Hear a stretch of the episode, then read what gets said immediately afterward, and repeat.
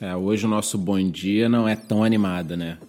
Já que desde as 18 horas de ontem o mercado vem recuando de 8.400 dólares para 8.200 dólares nesse momento. E se você quer saber os motivos da queda, desde quando queda precisa motivo? O que precisa de motivo é alta, queda tem quase todo dia, né?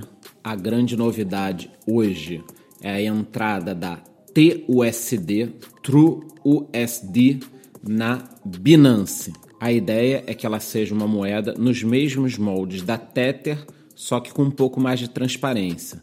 Nós já podemos achar essa moeda na Bitrex e na Upbit. A curiosidade vai para o fato de que essa moeda teoricamente estável e pareada ali com o dólar estava cotada nos últimos dias a 1,30. No momento, realmente, ela está a 1,01. Por hoje é só. Qualquer novidade mais importante, entraremos com novos podcasts. Muito bom dia.